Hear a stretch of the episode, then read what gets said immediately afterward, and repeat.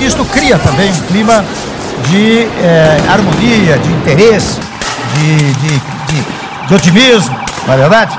Então, ah, ah, não vamos falar em crise, vamos trabalhar. Um dia, os trabalhadores vão ter, vão ter que decidir entre todos os direitos e desemprego ou menos direitos e emprego. Só pelo não vai ter emprego, né? Só pelo não vai ter emprego, né? Esse negócio de empreendedorismo é o último, é o último respiro do capitalismo. É o último respiro, porque eles não conseguem dar, solução para nada. Por exemplo, a Ford fechou, quantas horas eles ficaram desempregados? Vai para onde? Vai para onde? Ah não, você cadastra, a gente vai, vai vender coxinha na praça. Porra, não é assim pessoa não vai se sentir mais útil, vai começar a ter depressão, vai começar a se matar. É foda, cara. Tá, tá difícil conviver, né? Tá muito foda. Com o vírus e o capitalismo. Desculpe aturá-los. Era punk! Era punk! Era punk! Era punk! Aê! Nós não estamos aqui para agradar ninguém. Punk rock é música de baixa qualidade feito por pessoas de baixa qualidade. La burguesía tratará de arruinar el mundo en la última fase de su historia. Pero a nosotros no nos da miedo la ruina, porque llevamos un mundo nuevo en nuestros corazones. Meu Deus, olha os antifas na Paulista, gente. Eu tô listo! Vambora. Desculpe aturá-los! Desculpe aturá-los no ar mais uma vez, o seu podcast sobre lutas sociais, anarquias e cultura punk. E antes de começarmos esse nosso segundo episódio, queria convidar geral para seguir a gente aqui nas redes sociais. A gente está no Twitter, Instagram e SoundCloud. Procura a gente lá, é só digitar Desculpe Aturá-los Podcast na busca e seguir o nosso picho. Segue a gente também no Spotify e onde mais você puder nos encontrar. Todos os nossos meios são importantes para divulgar aqui o podcast e as ideias que a gente está apresentando por aqui. Bom, além disso, a gente lançou um apoia-se aí para quem quiser nos fortalecer, né, com pelo menos cinco conto, para a gente tomar uma barrigudinha aí, um corotinho e se inspirar aqui para fazer os próximos episódios, né?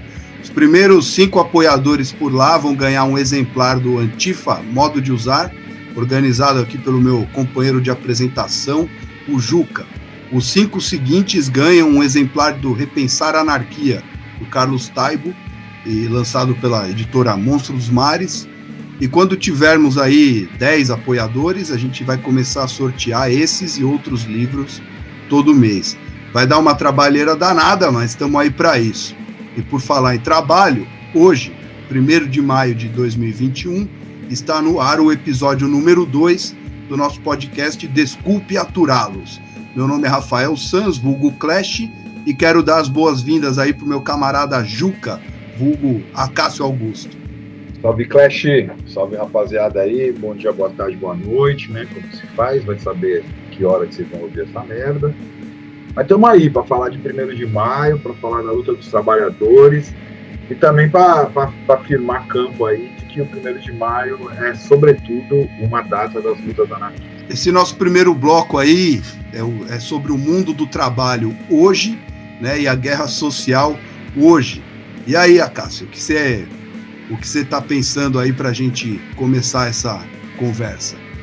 Cara, é, é, é, louco como o trabalho tem uma centralidade em tudo que a gente entende por modernidade, né? inclusive a modernidade crítica. Então, mesmo, por exemplo, todo, toda a crítica à economia política, né, a mais extensa e a mais conhecida, que é a do, do, do Marx no Capital, ela parte de uma ontologia do trabalho. Né? Quer dizer, o homem se funda na capacidade que ele tem de transformar a natureza.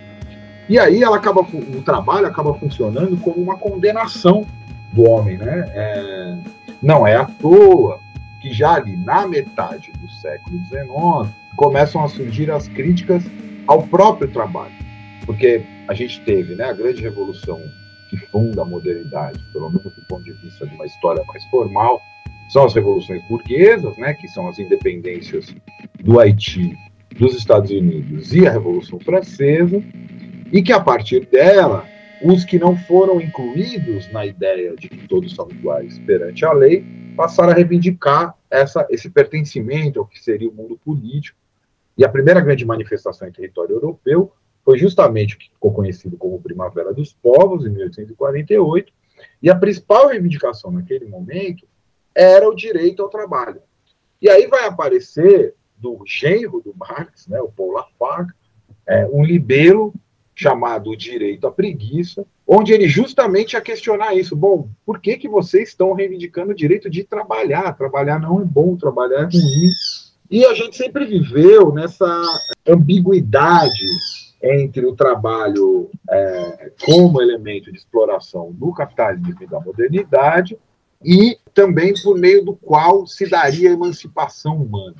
É, é eu dei o exemplo aqui do Marx, mas assim, todo o socialismo se constitui a partir da ideia de organização do trabalho e do trabalhador como sujeito da história e sujeito de transformação. Mas as críticas vão surgir, como eu disse, talvez os anarquistas são os que, pelo menos em algumas vertentes, vão ser o, os mais radicais nessa crítica. A questão é que acaba vingando essa leitura do trabalho como é, elemento central da sociedade moderna. Uma série de coisas acontece que a gente não vai ficar aqui recuperando, e a gente vai adentrar o século XX como esse século do trabalho, né? como esse século onde o trabalho vai ter essa, essa centralidade.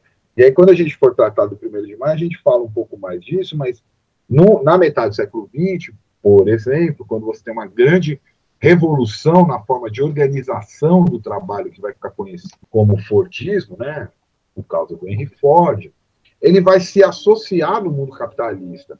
À ideia de welfare state, de estado de bem-estar social, e por aí vai se dar a disciplinarização do trabalho e do trabalhador como força de transformação, ou seja, sua capacidade revolucionária é sugada à medida em que os sindicatos viram locais de negociação para a melhoria do trabalho, e à medida que o Estado vira um provedor né, da, da, das condições mínimas do trabalhador, obviamente sob pressão da grande disputa é, internacional na segunda metade do século XX com a União Soviética. E o mundo que a gente vive hoje pode ser entendido a partir das transformações do trabalho. Né? Quer dizer, o trabalho deixa de ser um trabalho é, essencialmente manual, né, essencialmente de repetição e produção em série, que seria porcamente uma definição do que é o Fordismo, né, e, e, de concentração dessa produção, né, então você vai ter as grandes cidades industriais, né, no Brasil, São Paulo vai tomar esse lugar ali, nos anos 60, né, você vai ter Estados Unidos, Detroit, Chicago, né, muito ligado à indústria automobilística, mas essas transformações do trabalho tem até um livro bem interessante que chama A Sociedade Ingovernável, que saiu recentemente do, do Gregório Chamayu, que é, tem como subtítulo Uma Genealogia do Liberalismo Autoritário, onde ele vai pegar coisas que até no Brasil foram discutidas por autores como Maurício Strottenberg, que a partir da revolta dos trabalhadores dos anos 70, né, o autonomismo italiano, mesmo o novo sindicalismo brasileiro, né, vai se reformular toda essa forma de gestão da força de trabalho, onde, pasmem, né, os sindicatos, que eram, os loca eram, eram o local de agitação revolucionária, de greve geral como preparação para a revolução, viraram é, lugares de gestão dessa força de trabalho. Né? E, em meio a isso, a própria forma do trabalho deixa de ser manual, concentrada, repetitiva, e passa a ganhar uma outra dimensão que alguns autores, como André Gors, chamam de trabalho intelectual. Né? E trabalho intelectual não tem nada a ver com ser intelectual, quer dizer, o trabalho está muito mais focado na capacidade de intelecção desse trabalhador, porque, dentre outros fatores, né, a produção em série vai ser cada vez mais ocupada pela automação é, computo informacional. Né? Acho que talvez, de novo, o grande exemplo sejam as grandes é, é, fábricas automobilísticas que passam a robotizar as suas linhas de montagem, né? E os trabalhadores, aí você vai ter simultâneo a isso, nessa grande, que é um pouco o que Chamail coloca também, né? essa grande crise da governamentalidade liberal, ele parte de uma perspectiva Foucaultiana, vai ter como resposta a emergência de uma nova governamentalidade, que é essa governamentalidade neoliberal, que passa a não mais entender né, a dicotomia, a contradição entre capital e trabalho, que organizava a forma de leitura da economia política até então, onde o trabalhador só possuía a sua força de trabalho como uma mercadoria que ele vendia, e o patrão, né, ou o, o dono do capital, tinha o capital, que não tem nada a ver com dinheiro, capital é capacidade produtiva. Então, o detentor do capital comprava essa força de trabalho por um preço fixado, que era o salário, e tudo que ele é, conseguia, para além desse preço que ele, que ele pagava para o trabalhador, ele recolhia como verdadeiro lucro. Né? Lucro, não, quer dizer, não a palavra lucro em si, mas o capitalista ele não ganha pela diferença do preço da produção com o preço da venda, ele ganha mesmo com isso ficou conhecido como mais-valia, que é essa diferença do que o, o trabalhador produzia e o que ele pagava em troca dessa mercadoria chamada força de trabalho é, e ficava com o patrão. Então, a transformação da leitura disso é que você vai passar de uma relação entre capital e trabalho para uma relação entre capital e capital humano. E aí, o que é esse capital humano? Né? é, vai passar a se vender, e hoje em dia isso é aceito largamente, de que a força de trabalho não é uma mercadoria. A força de trabalho também é um capital. Porque o que, que é capital? Né? Capital é um, um bem, um conjunto de bens, um conjunto de capacidades da qual você pode extrair valor. Então, quando passa a se tratar a força de trabalho como capital também, chamando-a de capital humano, né, tudo o que o trabalhador faz passa a ser visto como um investimento na capacidade dele de lucrar. Então, é, é, o exemplo que eu sempre uso é: reparem que a partir de um determinado momento não se cobra mais mensalidades de curso, se chama de investimento, porque é, se pressupõe que ao fazer aquela especialização, aquele curso, aquela adquirir uma nova habilidade, isso vai se tornar uma espécie de capital que você possui que você vai poder fazer ele render aí no mercado. E isso cria essa grande falácia do mundo do trabalho hoje, que é chamado empresário de si ou empreendedor de si. Quer dizer, o fulano gere a sua própria vida, como se fosse uma empresa, da qual ele consegue ou não extrair lucro. Em grande medida, isso leva ao discurso não só de meritocracia, porque isso é do mundo do trabalho antigo, mas assim, se o sujeito não consegue ganhar dinheiro, é porque ele é um mau gestor dessa sua capacidade. E isso dá origem né, é, a tudo que desmontou o conjunto de leis trabalhistas que iam para regular e manter dócil a força de trabalho no welfare state, né, porque os sujeitos passam a ser, se entender como empresário, então, eles vão compor cooperativas de telemarketing, que é um jeito de burlar a legislação trabalhista, eles vão estar entregue aos aplicativos onde a quantidade de dinheiro que ele recebe depende da quantidade de trabalho que ele consegue fazer, ou mesmo trabalhadores mais especializados, sei lá, tipo jornalista, deixa de ser empregado de uma empresa de comunicação e passa a ser um MEI, né, microempreendedor individual, esse é o nome é, jurídico da, da categoria, e ele vai oferecer os serviços dele onde quiser. Então, quer dizer, há uma grande mudança que parece que todo trabalhador vira o que no mundo do trabalho antigo era o chamado trabalhador liberal, era alguma coisa restrita ali nos advogados, talvez alguns médicos, tá? mas hoje em dia todo mundo é isso, né? inclusive professor, inclusive, porque vira um sujeito que ele tem uma espécie de mercadoria, o próprio mundo da internet hoje é isso. Né? Uhum. Quer dizer, o cara acumula um certo capital, que é a capacidade de alcance dele. É porque, na verdade, tem uma coisa, junto com a ideia do capital humano, para encerrando, é que o consumo passa a ser visto como um lugar de produção de valor também. Né? Então, em resumo, né, o que, que isso gera? Isso gera uma situação que faz, ironicamente, a gente voltar ao momento quase da industrialização, ou seja, uma superexploração, não mais de mais-valia relativa, mas de quase de mais-valia absoluta, quer dizer, o sujeito só tem ele, né, da onde surgiu a, a, palavra proletariado, proletariado é aquele que não possui nada senão sua própria prole, né? É, e ele depende de todo um esforço dele, inclusive nos momentos de lazer, inclusive nos momentos onde ele vai se formar, tudo aquilo precisa ser visto como investimento. Mais do que isso, tudo que ele dá para o filho dele passa a ser visto como investimento, que, por exemplo, né, as reformas da Previdência, que são características do mundo neoliberal, se entende que a previdência de um sujeito hoje é o tanto que ele consegue investir no filho dele, porque o filho dele vai ser a previdência dele. Né? Então, tudo isso cria essa, essa mentalidade empresarial que vai do mais miserável ao mais milionário e o mundo do trabalho passa a ser gerido assim. A questão é, não dá para todo mundo. Neymar só tem um. É, Ronaldo Fenômeno só tem um. Então, quem sobra, sobra para o quê? Ou sobra para superexploração, como o que mais aparece são os trabalhadores de aplicativo, ou sobra para miséria extrema mesmo. E aí, para miséria extrema, o que, que você tem? cadeias, morte, chacinas e assim por diante. Né? Isso transforma todo mundo no trabalho, inclusive o mundo do trabalho rural. É bom lembrar, a gente está gravando no dia 18 de abril de 2021. E ontem, 17 de abril, fez 25 anos é, do massacre de Eldorado dos Carajás no Amapá. Né? E isso é um, é um dado muito poderoso do que é o mundo neoliberal, o mundo do empreendedor de si que é. Para quem não conseguir se empreender, o destino é bala, o destino é cadeia, o destino é a morte.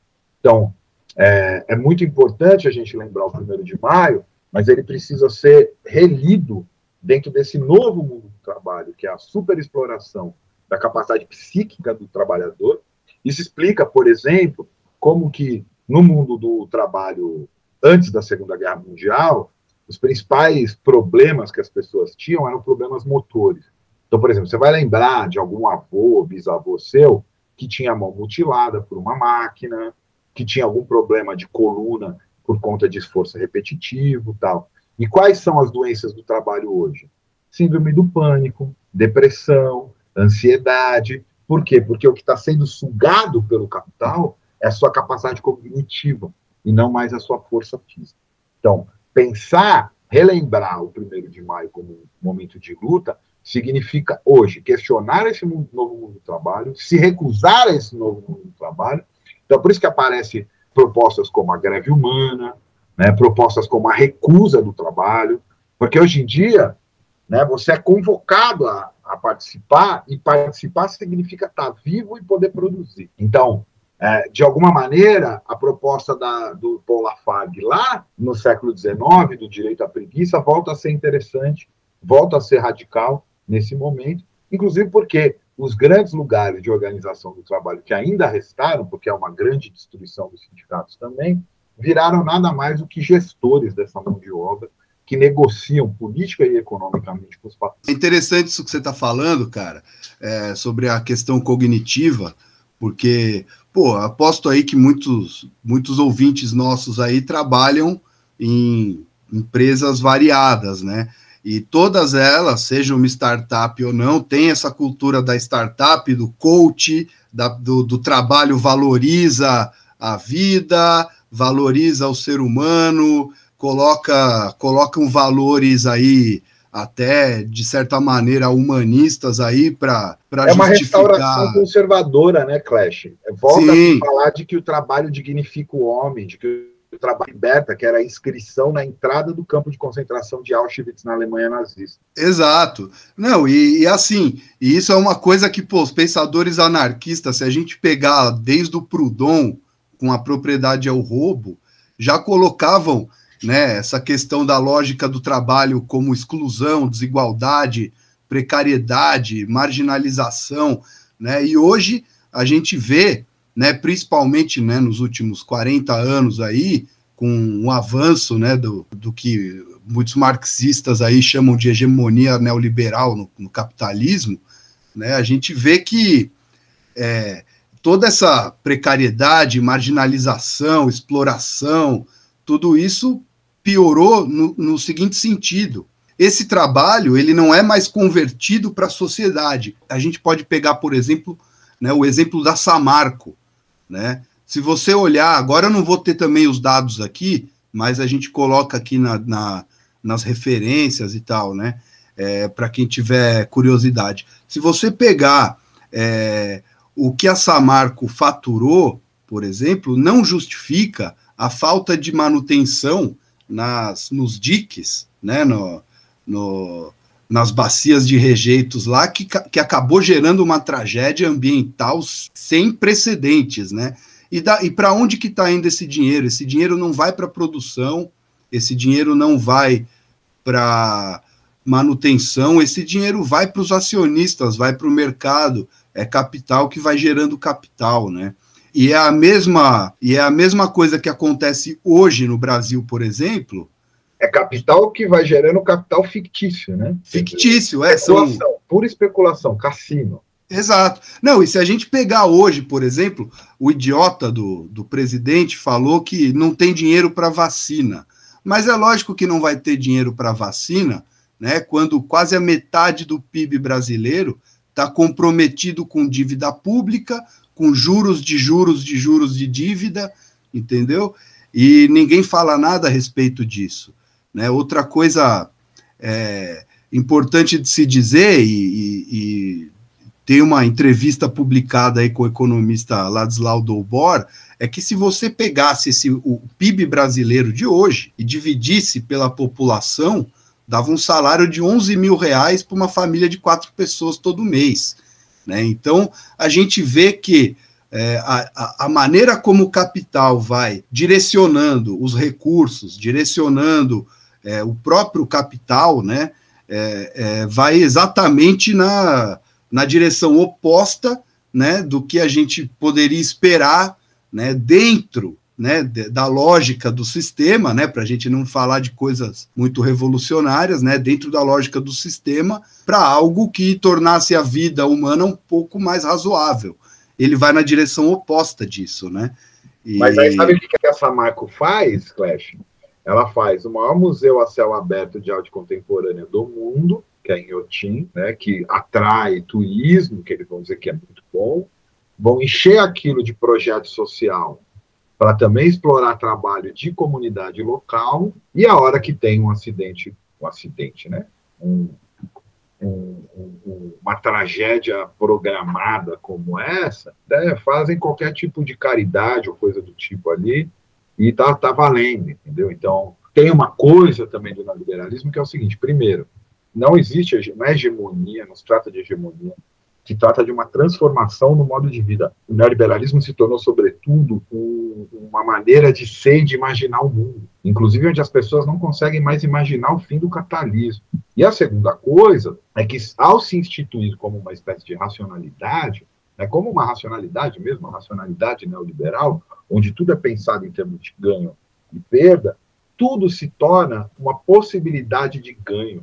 Inclusive, assim, né? Até as ideias mais revolucionárias, o anarquismo, o comunismo, o movimento negro, o movimento feminista, movimento é, de trabalhadores, ecologia, que é uma pauta super importante, se tornam pautas a serem vendidas, a serem entendidas a partir dos resultados, porque esse é o mundo do trabalho, né? O que você vai ganhar com isso? Né? E quando, na verdade, acho que essa coisa de recusa do trabalho tem a ver com se recusar a ser útil, né? Útil a quem? Útil o quê? Né? A prestar, né? Já, já pensou nisso, né? Ah, fulano não presta. O que quer dizer que ele não presta? Ele não se presta, ele não serve, né? É isso o cara que não presta, né? É, é nosso nossa introdução aí com, com a fala do Ariel, né? É gente de, de segunda categoria mesmo, porque não está aí para contribuir com esse grande projeto de exploração, que é o mundo do trabalho, especialmente o mundo do trabalho neoliberal, onde o trabalho é bom, então, assim, né, não, não me inveje trabalho. O que eu consegui foi fruto do meu trabalho, do meu esforço. Quer dizer, são todos valores que é como se tivessem laicizado os valores cristãos de sacrifício, e que aí quem se fode é porque não se sacrificou o suficiente, e quem vive na opulência é porque teve direito a isso, né? Essa é a grande uhum. diferença no movimento punk, para pensar bem, né? Os punks são aqueles caras que se recusaram a participar do jogo, né? Saíram fora, tanto que a grande, a grande massa do punk no mundo, em geral, vem do lumpen, né? Vem do chamado proletariado, né? E é diferente das culturas é, jovens mais recentes, onde o sujeito ele precisa mostrar a vitória dele por meio de um tênis, de um carro, de uma arma, né? É, o punk não, assim. Né? Nós somos o, nós somos é, nós somos a verdade do mundo, somos restos de nada. Nós somos o lixo. Nós somos o que você não quer ver. Nós somos tudo aquilo que você tentou maquiar e está aqui. O mendigo, o morador de rua, a puta, o batedor de carteira, os inúmeros vagabundos que vagam pela cidade. E aí, só para a gente finalizar aqui o bloco e colocar um, uma dimensão aí um pouco mais anárquica, mais revolucionária, que é justamente né, o que, que seria o trabalho numa sociedade anárquica, né, ou radicalmente socialista, ou qualquer coisa do tipo. Né, o que seria o trabalho nesse sentido, se não os esforços individuais e coletivos né, para aprimorar a si mesmo e a comunidade em que se vive. Algo bem diferente do que se dá hoje no sistema capitalista, que os resultados do trabalho não retornam para a sociedade, mas servem para acumulação do que são os donos do poder, né? falando né, de uma maneira genérica. Né? Numa sociedade anárquica, sem donos do poder, o trabalho retornaria para o coletivo. E isso numa dimensão micro, numa dimensão pessoal, né, isso já ocorre, né, em alguns casos isolados ou esporádicos. Né? Eu posso dar até um exemplo pessoal meu aqui. Por exemplo, eu cuido de umas árvores aqui na rua, né? E deu limão pra caramba aí no limoeiro. Fiz uma colheita pesada ontem, distribuí limão para a rua inteira e ainda sobrou aqui uma bacia, né? Então, é um, isso, é, isso não deixa de ser um trabalho, mas ele está fora dessa lógica do, do capital, do mercado, né? E aí, só para a gente finalizar, até usando isso de exemplo, e acredito aí que muitos ouvintes devem ter exemplos parecidos na própria vida, é o que o Peter Gelderlos comenta né, no seu livro A Anarquia Funciona. Ele diz o seguinte: que as melhores partes da nossa vida já são anarquia e ela funciona.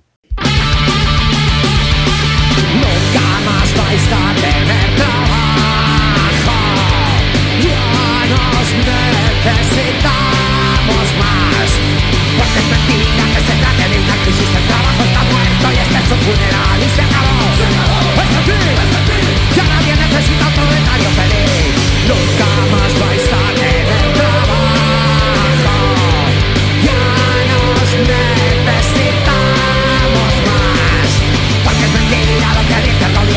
Nosotros les pagamos por reírse de ti y se acabó. se acabó. Es el fin. Es el fin. Si el trabajo está muerto, que es un trabajador.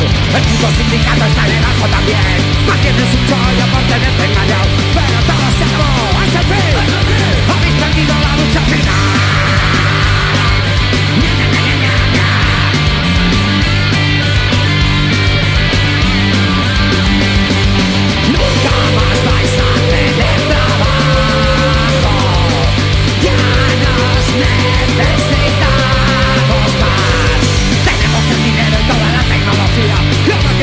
Que todo es nuestro no hacen más que estorbar. Si no tenemos gratis, ¿para qué coño pagar? Menuda puta mierda tu cuenta laboral.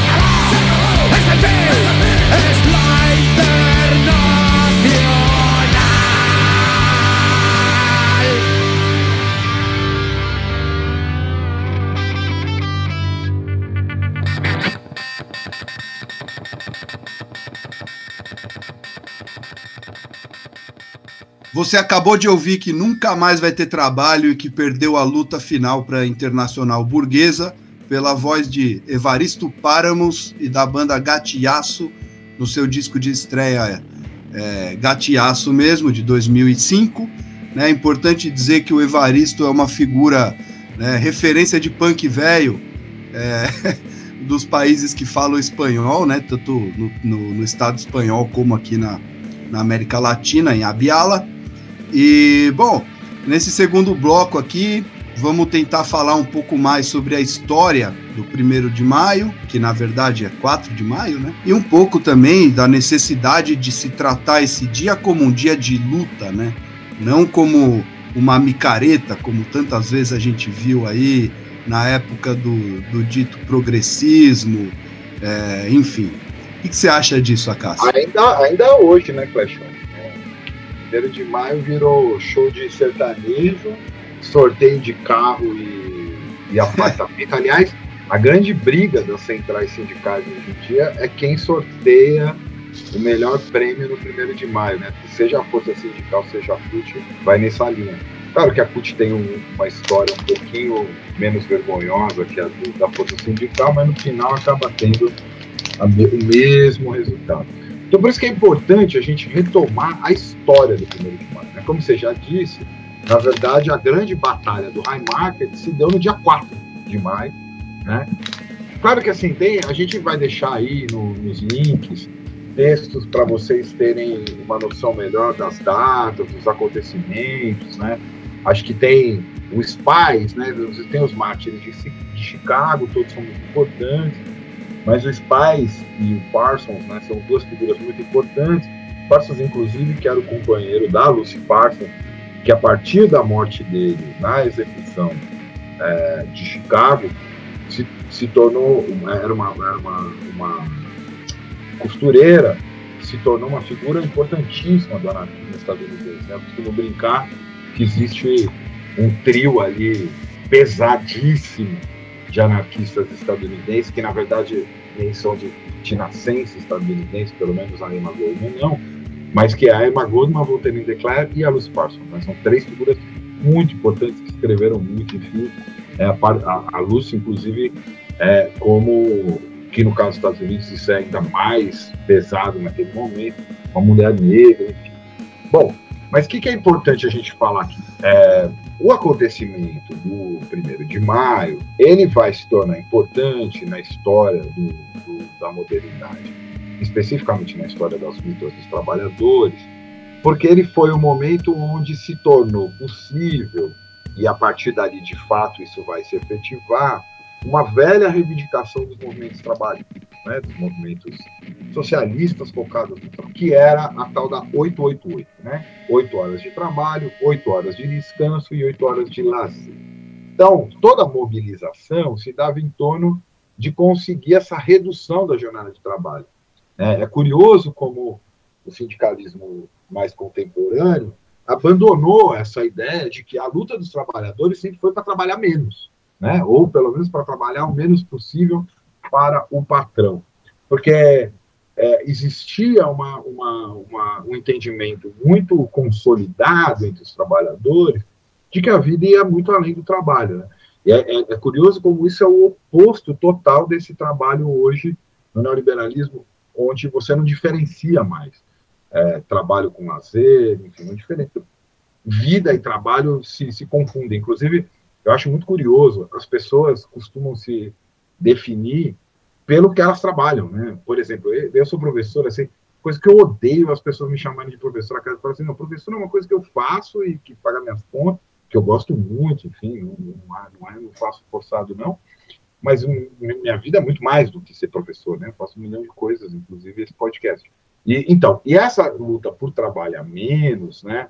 pautou as mobilizações trabalhistas durante muito tempo, eu diria, é, do, do, da metade do século XIX, quando a gente teve lá é, a Primavera dos Povos, focada no direito ao trabalho, até mais ou menos a metade do século XX, quando efetivamente, na maior parte do mundo ocidental, para ser bem preciso, se tornou realidade a 888, que, que era a, a reivindicação deles. Mas é óbvio que essa reivindicação não tinha um caráter de conquista, né? Ela era o meio pelo qual se educava os trabalhadores para a revolução. Né? Então, a luta era uma luta específica pelas oito horas, mas que tinha como norte, como referência, como destino final, né, a transformação do mundo, né, onde quem produzisse seria também quem decidia a distribuição dessa riqueza. Né? Isso está condensado numa referência que todos vão conhecer na própria letra da Internacional dos Trabalhadores.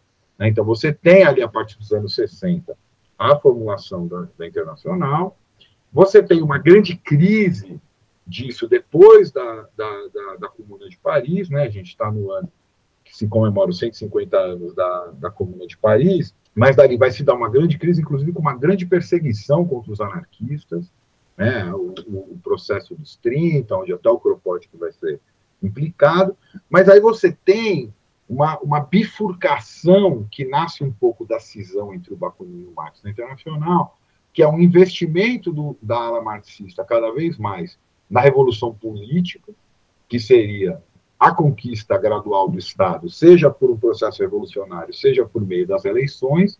Né? Por exemplo, na Rússia você teve uma revolução que derrubou o czar, mas na Alemanha você tinha uma social-democracia que acreditava que ia fazer isso, tomando gradualmente o parlamento alemão, né, que era a tática é, do SPD, ao passo que os anarquistas vão investir em grande medida né, no que vai ser conhecido como anarco-sindicalismo ou sindicalismo revolucionário, onde duas coisas eram muito importantes. Primeiro, os sindicatos deveriam se organizar tal qual a sociedade que se buscava, ou seja, sem hierarquia, sem chefe, sem gestor, sem diretor, decidido de forma horizontal nas assembleias e tudo mais. E segundo, era-se necessário fomentar as duas grandes armas revolucionárias. Uma delas era a sabotagem, então, quando não se tinha força suficiente né, de pessoas para pressionar o patrão por meio da segunda arma, que seria a greve geral, se sabotaria, inclusive sabotagem incluía até o assassinato de algumas figuras políticas empresariais, né, mas a, própria palavra sabotagem vem de sabó, né? Sabó quer dizer é, é, tamanho, né? E se jogar, e como na época os trabalhadores não tinham acesso aos calçados, que era uma coisa, né, era uma coisa de artesão, que custava caro, eles usavam tamancos, que eram pedaços de madeira com uma tira, né, para poder é, é, andar, e eles jogavam esse, esse tamanco no meio das engrenagens. Então, era uma forma de sabotar que ficou conhecido também na Inglaterra com os ludistas, né, os quebradores de máquinas tal. Então, uma das armas era a sabotagem e a outra era a greve geral, para qual, da qual anarquistas como o Henrico Malatesta, que tinha várias críticas ao anarcossindicalismo, tinha críticas ao sindicalismo revolucionário, porque dizia que ele era o meio e não o fim do anarquismo, ele vai dizer a greve geral é uma grande ginástica revolucionária.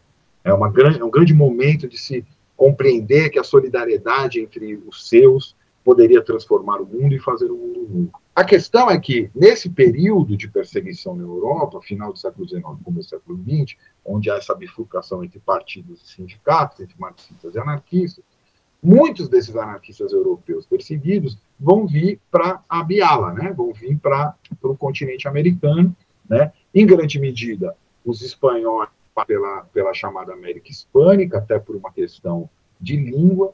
O Brasil vai receber muito português, espanhol também, e muito italiano, principalmente a, a recente primeira onda de industrialização aqui da cidade de São Paulo. E nos Estados Unidos você vai ter uma série de, de nacionalidades também, mas, ingleses, holandeses, muitos alemães, então o anarquismo de origem alemã era muito forte e tal. E ali começam a se formar as primeiras sessões da Internacional dos Trabalhadores. E essas sessões vão é, é, criar uma série de greves, então você vai ter, desde a década de 60 do século XIX, uma série de greves de mineiros, de operadores de, de, de trem, né? É, pensando aí que os Estados Unidos estavam num processo acelerado de industrialização em relação aos outros países da, de toda a América. Então, quando estoura a chamada é, Semana Sangrenta, em 1886, que foi quando é, quatro civis e sete policiais acabaram mortos e cerca de 70 civis e 70 policiais ficaram feridos, né? Você está tendo isso num contexto, num contexto de profunda agitação sindical, mas sindical revolucionária. A ideia era acabar com o patrão, era acabar com o Estado, era acabar com a desigualdade econômica e a simetria de poder. Isso ia ser feito pelo quê? Por isso que essa marca muito forte dos anarquistas, pela ação direta. Né? E ação direta não era só uma ação violenta, era destruir as mediações do trabalho e da política. Né? Então, era destruir os partidos e o Estado e destruir os sindicatos pelegos e a mediação com o patrão. Isso é muito importante porque vai ser a grande marca né, do anarquismo é, como ação, que vai se traduzir, seja na greve geral, seja na ação direta, mas, sobretudo, na formulação de uma cultura libertária que vai se expressar em jornais, em meetings, vários meetings, né? Quer dizer, muitos anarquistas foram presos nos Estados Unidos. A mais famosa, o, mais, o caso mais famoso é a prisão do Emma Goldman, né? E, e você já tinha é, já tinha rolado é, é, é, várias outras prisões, mas aí já no começo do século XX você vai ter a prisão da Emma Goldman, a prisão do Alexander Bergman, pelo simples fato de eles estarem promovendo palestras para os trabalhadores. Né? Então você vai ter uma grande, um grande fomento de uma cultura libertária, onde os trabalhadores, inclusive, usavam os meios de produção ilegalmente para difundir a sua ideia. Tem um livro que eu gosto muito, muito interessante, não é no contexto dos Estados Unidos, é no contexto francês, do Jacques Rancière, chama A Noite dos Proletários, que ele conta como que os trabalhadores à noite, os trabalhadores gráficos, invadiam as fábricas onde eles trabalhavam para rodar os jornais deles de agitação revolucionária. Então, o que, que a gente tem que lembrar sempre do ponto de vista histórico? Considerando tudo que a gente já falou, o trabalho mudou muito, o sindicato virou um lugar de gestão, a gente vai retomar isso no terceiro bloco, mas o que, que vale a pena lembrar do, do, do, do, do primeiro de maio? Primeiro, não é o dia do trabalho, é o dia do trabalhador, é o dia das lutas dos trabalhadores, fomentada sobretudo pela Internacional Negra, que foi a Internacional Anarquista, saída da dissidência depois da manobra que Marx e Engels fizeram para expulsar o Bakunin da Internacional, da IT. Segundo, que esse trabalhador do 1 de maio, né, que vai é, culminar na Batalha do Heimarker de 4 de, de, de, 4 de, de maio de 1886, era um trabalhador revolucionário. Ele queria transformar toda a ordem social e política. Por isso que os anarquistas sempre falaram de revolução social. Por isso que os anarquistas, mais do que luta de classes, falavam de guerra social, uma guerra declarada entre partes é, é, que não seriam conciliáveis. E, por último, lembrar, principalmente a, a, os sindicatos que gostam de fazer festinha, que 1 de maio é dia de luto e de luta. Luta pelos nossos companheiros que morreram e permitiram que se tivesse o mínimo de condição de trabalhar, e tudo isso foi, está né, tá sendo totalmente é, reorganizado pelo neoliberalismo, e de luta, porque seria justamente nesses momentos que o primeiro de maio já tinha sido estabelecido como um dia de, de agitação. Né? Antes da, do High Market, já havia no meio operário assim, ó, maio é dia de é mês de agitação, né? Então ele teria que servir justamente para a gente pensar quais são as lutas do trabalho hoje, quais são os lugares que a gente deve estar, quais são os trabalhadores que a gente deve mobilizar e não nessa grande merda que virou é, a luta sindical, que é uma tentativa de perfumar a merda, né? Quer dizer, de ter um trabalho melhor, ter um aportezinho maior do salário, garantir Antes ainda era pior porque era assim, era luta por direitos. Hoje em dia já viram assim, luta para não perder os direitos. Então, daqui a pouco os caras estão né, é, enfiando é, o fist funk no nosso rabo e a gente está falando assim, vamos lutar para pelo menos ter um KY aí, né? Enfim. Então, Sim. essa é a situação do 1 de maio hoje, olhado de uma maneira histórica, obviamente muito é, superficial, para na verdade, a gente também faz isso para quê? Para animar você a ir ler as coisas é, que tem aí, que são tanto do ponto de tanto produção contemporânea como produção histórica sobre o que é a luta dos trabalhadores, a história de luta dos trabalhadores. Só para fazer um jabá dos amigos nossos, né? Vocês podem pegar lá do, no, no Desobediência Sonora, vira e mexe o Suna solta lá sobre, por exemplo, outro dia ele soltou da Lucy Parsons, do Beckman, do Aí lá vocês conseguem ter umas referências mais sistematizadas dessas pessoas. Sim, é, não tenho, não tenho muito que acrescentar por aqui. É, o que eu tenho para dizer é o seguinte, né? Esse primeiro de maio que a gente tem hoje, de sorteio de carro, de banda sertaneja tocando, cara, ninguém vai lembrar disso para nada no futuro, né? Agora, você pega, por exemplo, umas curiosidades aí, né? clube de futebol, News Old Boys, de Rosário, na Argentina, o clube do Messi, que formou o Messi, né? Ele foi fundado como Clube Atlético Mártires de Chicago. Então, e não é, e não foi o único, né? A gente tem na, na Argentina, no Uruguai, ou mesmo no Brasil, né, muitos muitos clubes, ah lá, a Cássio mostrou uma, uma flâmula do News Old Boys que eu você... Tenho, eu tenho uma flâmula do News Old Boys diretamente de Rosário. Eu fico zoando que o Che Guevara torcia pro time da burguesia de Rosário, que era o Rosário Central. Aqui é News Old Boys, Los Leprosos de Rosário. Sim, é. a gente depois bota uma foto aí para vocês verem da, da flâmula, né? E, pô, e uma, uma dica de leitura aqui sobre né, esse primeiro de maio, o original, digamos assim, é, é uma ficção, né? Chama A Bomba, do, do Frank Harris, e ela é baseada na história do, desse primeiro de maio, né? E, assim, é um livro bastante divertido, né? É bem, bem legal de, de ler, e o personagem que, que põe a bomba, inclusive, ele é alemão, ele é um imigrante alemão, dá para entender bastante né, esse clima da época. Ele, além dele trabalhar né, nas indústrias ali de Chicago, é, Detroit, Nova York, enfim, ele também é ele também escreve artigos para jornais operários da época, né?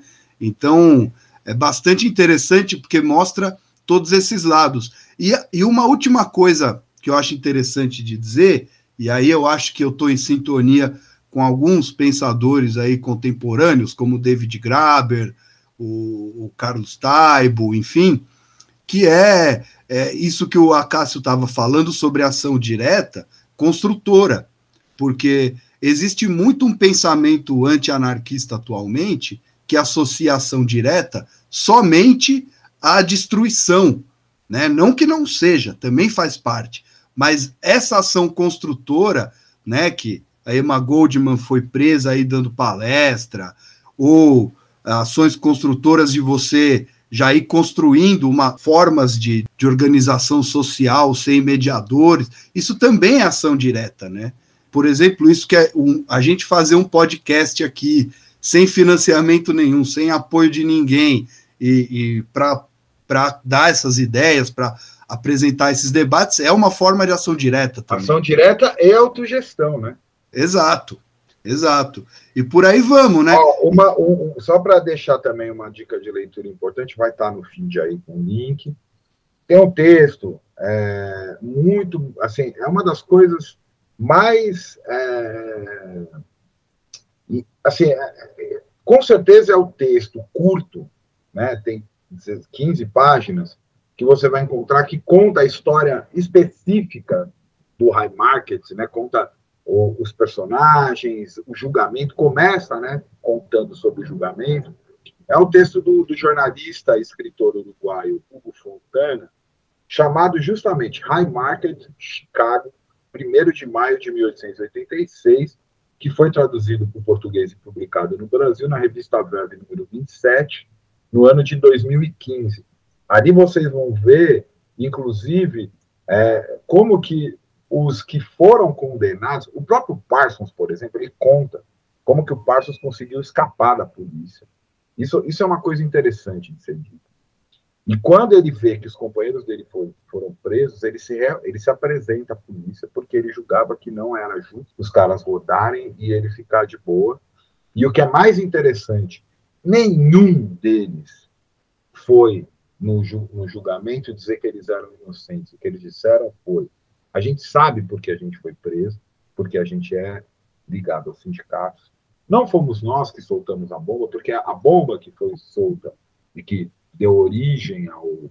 Porque high market é, na tradução, mercado de feno, né? era o mercado de feno, lá perto do mercado de feno, em Chicago, soltaram uma bomba. O, o George Woodcock, no, no História das Ideias Movimento Anarquista, ele até especula que teria sido uma obra de um infiltrado. Mas o que esses sujeitos dizem no tribunal é que vocês querem acabar com a gente. O, o, o, Chicago Herald foi o principal jornal de difamação dos anarquistas. Era só um jornal que, por exemplo, é, orientava os seus leitores a dar veneno para os mendigos, que era o melhor jeito de acabar com a mendicação. Tipo a Biadória falou esses dias, aí já tinha lá naquela época. Esses caras foram julgados no tribunal, eles usavam o tribunal como lugar de é, divulgação das ideias. Eles não ficavam falando assim, não, a gente, a gente sabe que vocês são os nossos inimigos, que nós somos inimigos de vocês. Então, não fomos nós que soltamos a bomba, mas a gente sabe do que a gente está sendo condenado.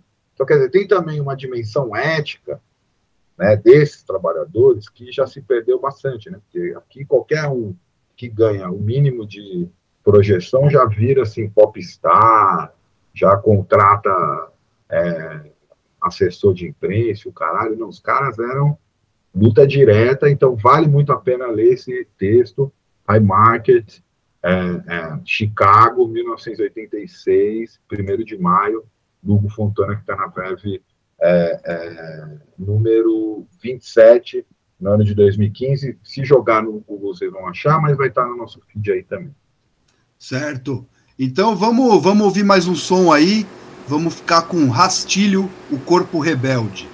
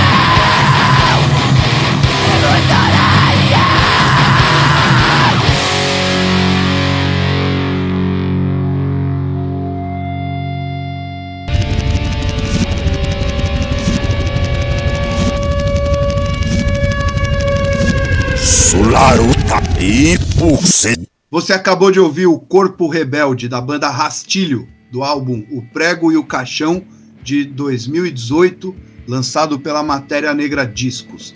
Assista o clipe aí, tem um link aqui no nosso feed, na postagem aqui do, do, do nosso blog, né? E, bom, conversando com a vocalista, a Elaine, Elaine Campos, que foi também vocalista do Abuso Sonoro, né? ela contou aqui para mim, né, e pro Acácio, contou pra gente, que a música trata do apagamento, né, de qualquer forma de resistência, saberes, vivências, né, sobretudo das mulheres, e ela se inspirou, né, para escrever essa música na leitura de O Caliban e as Bruxas da Silvia Federici, o que faz todo sentido se a gente pensar, por exemplo, né, para manter aqui o, o, o assunto do, do nosso último bloco, nas mulheres que foram queimadas né, em fábricas aí na Europa, nos Estados Unidos, né? É, não me lembro de episódios no Brasil, mas deve ter tido também. E, enfim, e por aí vamos, né? E aí, Acácio? Isso é bem oportuno porque, assim, o, o, o, movimento sindical brasileiro, né, na verdade, o movimento operário anarquista, que também teve, apesar de uma grande presença dos imigrantes italianos, também teve um filho de imigrante alemão como grande é, figura, jornalista Edgar Lorenro, né, que foi, inclusive, preso e acusado de mentor intelectual do ataque ao moinho santista durante a primeira grande greve geral, foi a greve de 1917, seguida depois pela grande greve, isso em São Paulo, né, depois seguida pela grande greve de 1918 no Rio de Janeiro. É, essa greve de 17 foi uma greve das mulheres, né, em grande medida porque elas estavam é, horrorizadas com a condição de trabalho dos seus filhos. Né? A gente tem que lembrar isso que se colocava criança de 7, 8 anos para trabalhar em fábrica, sem problema nenhum. Né? Igual hoje se fala assim, ah, que, que qual o problema? Eu trabalho desde os 12 anos, enfim. Né? É, o capital quer a sua vida inteira. Ele quer sugar a sua vida e transformar em lucro para ele. Então é sempre bom lembrar que pelo menos até mais ou menos 1927, os anarquistas eram a maior força do movimento sindical brasileiro, com capacidade de mobilização, com inúmeros ateneus, centros de cultura. A Federação Operária Brasileira era uma grande federação de sindicatos, né, a FOB. Tudo isso foi sufocado pelo, pela duplação do governo Vargas. Por um lado, o governo Vargas plantou bombas nas escolas racionalistas dos anarquistas para acusá-los de terrorismo. Né? Então, foi uma ação premeditada que acabou com as escolas e imediatamente eles nacionalizaram o ensino. Eles são mais espertos às vezes, né? Eles sabiam que uma educação tocada pelos trabalhadores, pelos anarquistas, desde a infância, seria um perigo muito maior do que qualquer bomba. Então, eles plantaram uma bomba lá, acusaram as escolas modernas, né, inspiradas em Francisco Ferreira e Guardia, né, o, o, o educador espanhol, que os anarquistas conhecem tanto, para acusá-los de terrorismo. Então, desenvolvendo a partir daí um grande processo de repressão e perseguição a esses sindicatos. Então, né, a própria prisão do Edgar Leroux, a perseguição ao Domingos Passos, que chegou a ser enviado para Clevelândia do Norte, justamente, né, eu acho que foi em 27 também que ele foi para lá, um pouco antes do Vargas, ainda governador Bernardes, né, o único sujeito que fugiu de Clevelândia e volta, reaparece no Rio de Janeiro, Domingos Passos é uma puta figura, reaparece no Rio de Janeiro para fazer um comício em apoio à campanha de libertação do Saco Ivan Sete, também presos, trabalhadores presos nessas campanhas para a jornada de oito horas. E quando vem mesmo Estado Novo, com Vargas e tal, então, de um lado você vai ter dura repressão, a criação do DOPS, o primeiro DOPS é, é, é criado aí para perseguir esses anarquistas, sindicalistas revolucionários, e de outro, né, dando o que até hoje se vende como concessão, mas que foi conquista da luta dos trabalhadores, que é a consolidação das leis trabalhistas, né, também conhecida como CLT, que teve esse caráter duplo, né, de um lado, eles tiveram que entregar isso para segurar a onda da, da agitação, e também foi por isso que eles conseguiram neutralizar. E uma terceira coisa, a partir da criação das leis trabalhistas, que era o que os jornais anarquistas da época chamavam de sindicatos amarelos, ou seja, sindicatos financiados pelo governo por patrões que tinham a função de transformar o sindicato única e exclusivamente num fórum de negociação de interesses entre capital e trabalho, eliminando o elemento revolucionário e criando o que talvez seja o que após a industrialização, né, que vai se dar ali a partir da década de 50, onde o Brasil passa a ter alguns projetos de criação de indústria nacional, né, e depois um, um, projeto mais acabado pelo Nacional Desenvolvimentismo da ditadura civil-militar de 64 a 85, é, vai criar o que são esses sindicatos hoje, como forças gestoras do capital, eliminando até a retórica revolucionária, porque esse é o que é o problema, né? nem se fala em revolução, né? É nem que se investe, nem se fala.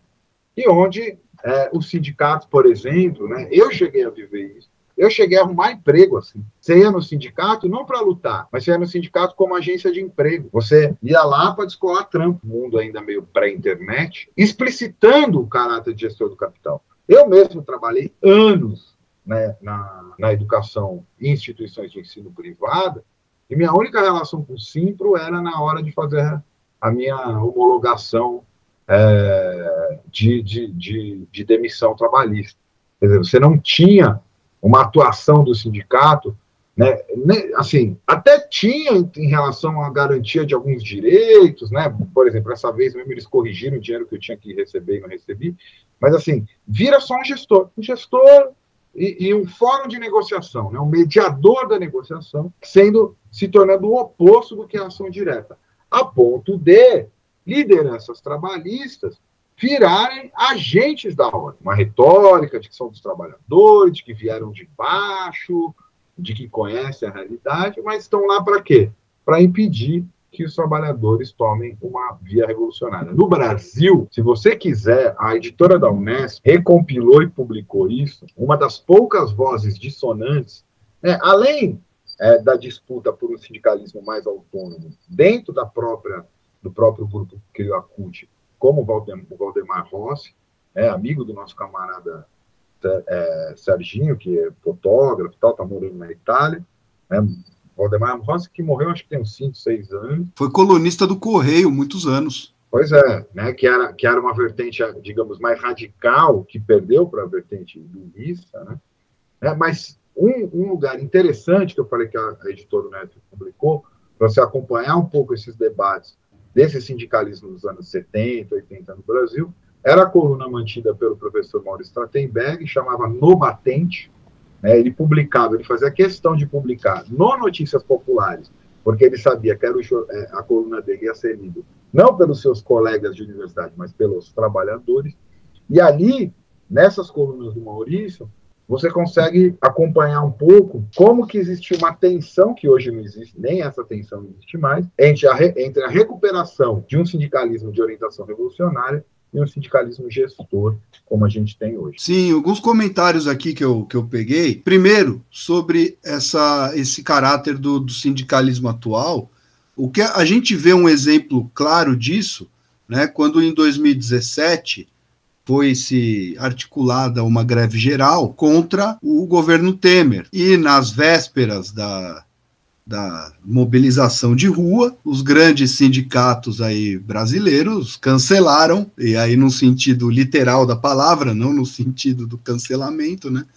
Cancelaram a, a participação deles. Então sobrou para quem? Sobrou para os anarquistas, sobrou para os marxistas mais radicais, sobrou para as pessoas que não necessariamente se apoiam numa ideologia, mas sobrou para aqueles mesmos de sempre ficarem apanhando da polícia na rua, fazendo resistência, enfim. E aí outras coisas interessantes de se, de se dizer, né? A primeira é uma dica de filme, né? Você falou da prisão do Saco e Vanzetti, e tem um filme sobre isso bastante interessante, né? Bem legal de assistir também, e como o livro A Bomba, ele também passa bastante do clima né, daquela época. E, bom, vamos colocar aqui no feed todas as informações. Um último comentário que é sobre a CLT, que, que a gente vê muito hoje, essa pauta defensiva de ah, vamos defender a CLT, não sei o quê. Mas pouco se fala que a CLT precisa de atualizações em nosso favor, não em favor dos patrões, como né? A gente poderia começar para pelo menos lutar por redução de jornada de trabalho, como foi feito há 100 anos atrás. Né? É, por que não trabalhar 4, 6 horas e receber um salário integral, com todos os avanços tecnológicos que tem que permitem isso? Inclusive criando mais postos de trabalho. Exato. Não, e por aí a gente vai, né? E, e tanto que, que a gente vê hoje né, o, a questão da uberização, é o que o Ariel colocou na, na, conversa dele com o João Gordo, que a gente puxou um trecho aqui na, na introdução do episódio, né, de que o empreendedorismo é o último respiro do capitalismo, e aí a gente entra numa série de outras questões. Para ficar né, nessa questão dos entregadores, né, a gente tem né, uma empresa que centraliza o serviço, que tem um custo baixíssimo, eles têm custos de manutenção tecnológica, e os caras basicamente mamam todo o trabalho dos entregadores e não estão nem aí se o cara se acidentou, se a moto do cara quebrou, se um motorista bateu nele, não quer nem saber quem tem razão, quem não tem, né? Fora né, os rendimentos que são lamentáveis. Né? E no caso específico da pandemia, expondo a saúde desses trabalhadores sem qualquer compromisso com isso. No máximo que eles vão dizer, ah, a gente está dando poço de álcool em gel e entregando mascarazinha, mas assim, é, um, é uma benéfica que eles estão fazendo, né? Porque, obviamente, isso é um, é um caráter interessante desse mundo do trabalho hoje, né, que é colocar em pé de igualdade forças assimétricas. Então, o, a empresa é a empresa, a empresa no caso da iFood é uma empresa brasileira, mas tem é, capital, tem, tem ações e o caralho, e aí ela chama o coitado que tem uma bicicleta ou que tem uma moto, que vai fazer trabalho para ela, de colaborador. Colaborador do quê, meu amigo? Colaborador do quê? Isso é vínculo empregatício, sim. Na Inglaterra, acho que teve um grupo que conseguiu é, é, reconhecer vínculo empregatício.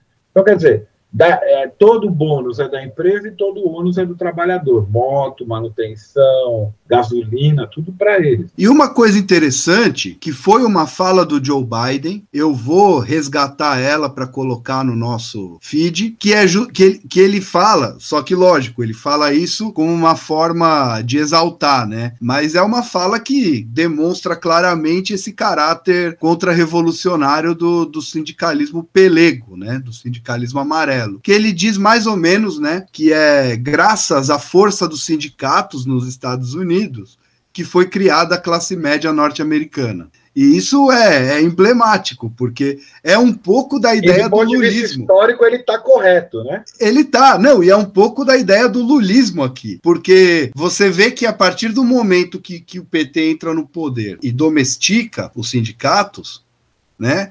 Você para de falar de classe trabalhadora, seja o conceito que for de classe trabalhadora, você começa a falar em classes A, B, C, D, né?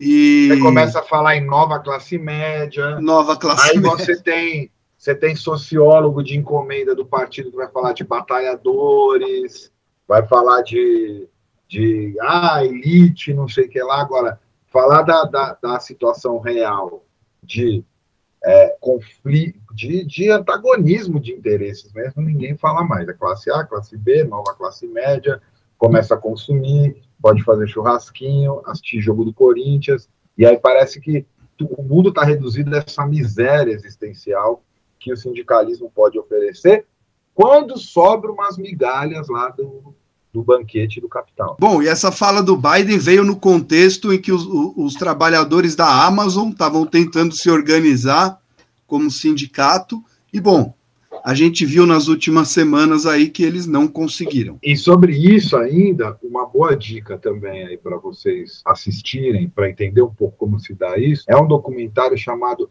é, acho que é American Factory. É, tem a ver com, com, com consenso progressista barra é, Partido Democrata dos Estados Unidos, se eu não me engano, até, foi até financiado pelos Obamas, mas é muito interessante porque é a história de uma, de uma empresa chinesa que compra uma fábrica, eu acho que é da Ford, não vou lembrar que faz um tempo que eu assisti. Acho que até ganhou Oscar de melhor documentário no ano passado, em 2020. Mas o que é interessante é que, assim, eu vou dar um spoiler gigantesco, mas isso não vai é, comprometer quem quiser assistir.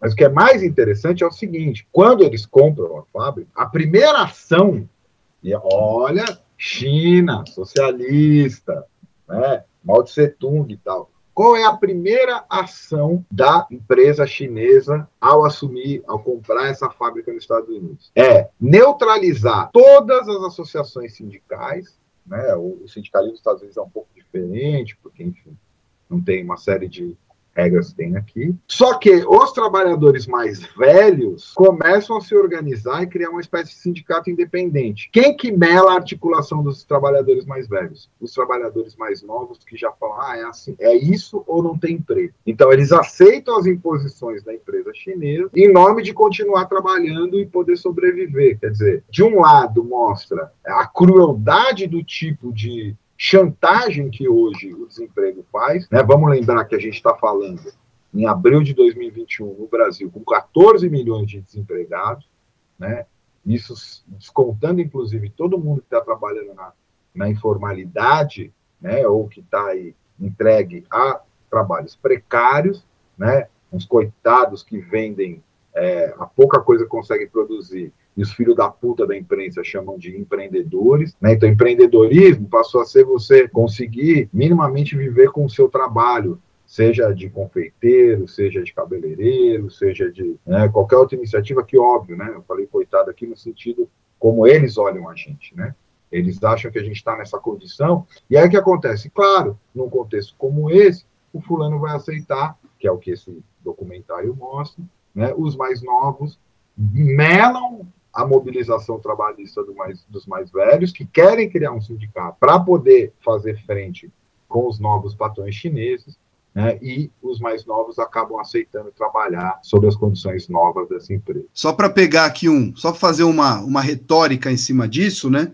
Vamos supor que essa questão do empreendedorismo fosse realmente algo a se pensar, né? A gente pega no Brasil hoje, um Brasil desindustrializado, um Brasil com, sabe, índices de desemprego num momento de explosão populacional, de, de população né, em idade ativa, e, enfim, um monte de coisa.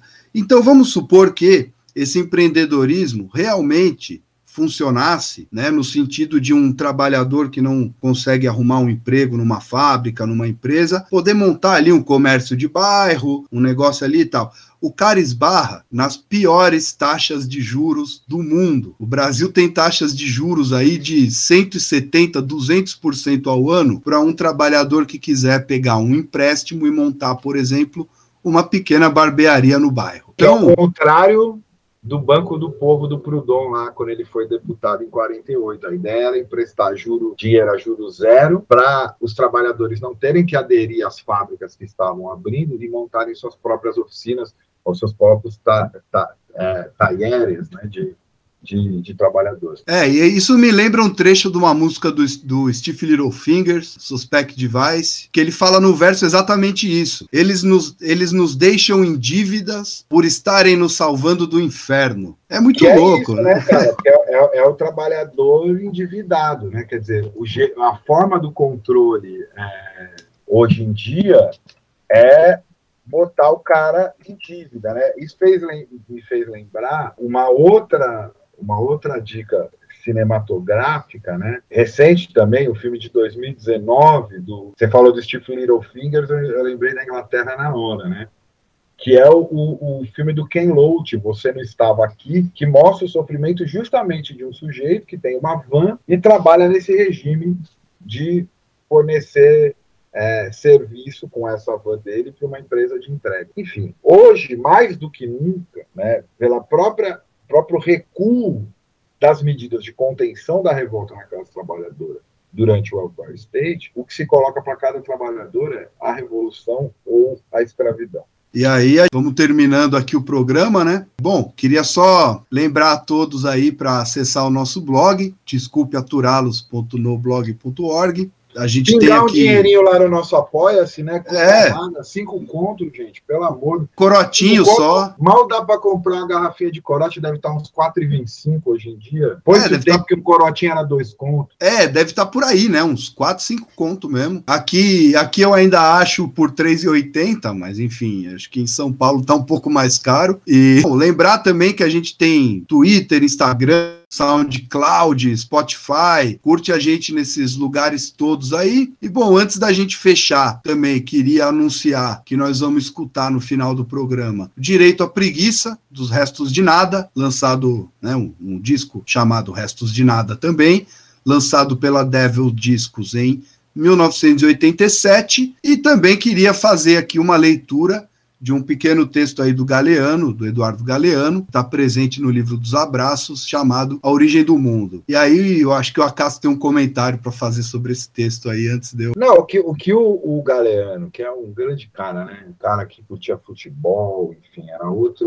outro nível de intelectual de abiala, né? Daqui da América Latina. Mas ele lembra que o trabalho é justamente a condenação que o cristianismo legou para a humanidade né, com a expulsão do paraíso, graças à lascívia de Eva contra o pobre Adão, né? Que assim, você tem nesse, nesse mito fundador da, da cultura judaico-cristã, né?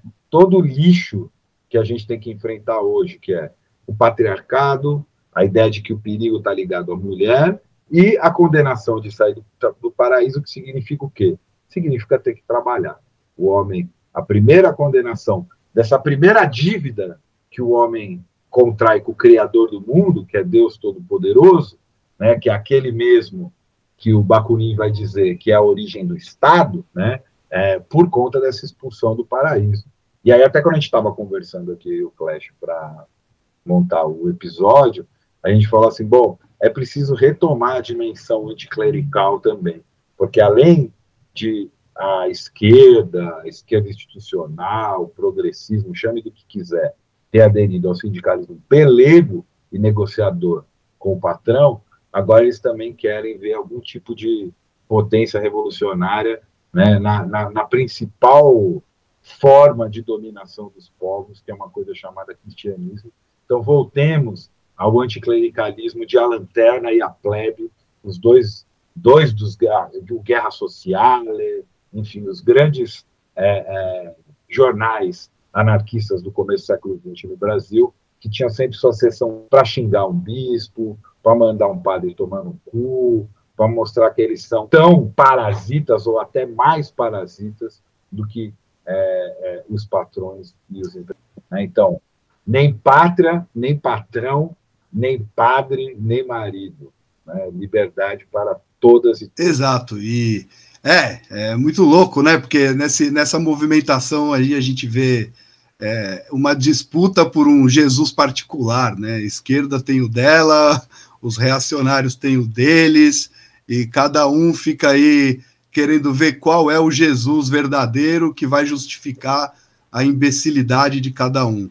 Mas... E, é, e é muito louco, né? Porque no caso da, da, da, Igreja Católica, eles nem conseguem sacar o óbvio, né? Que tudo bem, teve esse avanço dos pentecostais, isso é um problema, né? Porque parece que o neopentecostalismo de fato é o neofascismo. Mas no caso da Igreja Católica, como a Igreja Católica é malandra, né?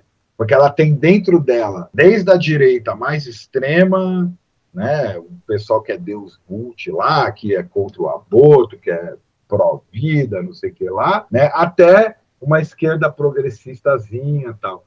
Tudo é igreja e tudo fica sob o domínio da igreja.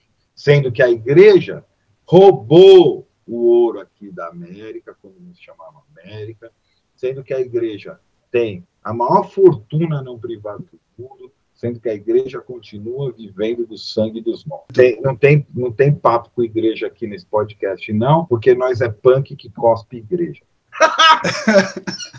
então vamos lá. A Origem do Mundo, Eduardo Galeano, o livro dos abraços.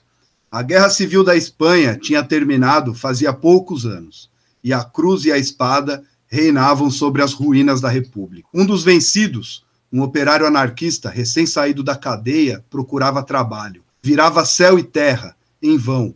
Não tinha trabalho para um comuna. Todo mundo fechava a cara, sacudia os ombros ou virava as costas. Não se entendia com ninguém, ninguém o escutava. O vinho era o seu único amigo que sobrava. Pelas noites, na frente dos pratos vazios, suportava sem dizer nada as queixas da sua esposa Beata, mulher de missa diária, enquanto o filho, um menino pequeno, recitava o catecismo para ele ouvir. Muito tempo depois, Giuseppe Verdura, filho daquele operário maldito, me contou. Contou que em Barcelona, é, me contou em Barcelona, quando cheguei ao exílio. Disse ele: era um menino desesperado que queria salvar a alma do pai da condenação eterna e aquele ateu, aquele teimoso, não entendia. Aí o menino pergunta para o pai: Mas papai, disse Giuseppe, chorando, se Deus não existe, quem fez o mundo? Bobo, disse o operário, cabisbaixo, quase que segredando. Bobo, quem fez o mundo fomos nós, os pedreiros. Um abraço e até o mês que vem, saúde e anarquia.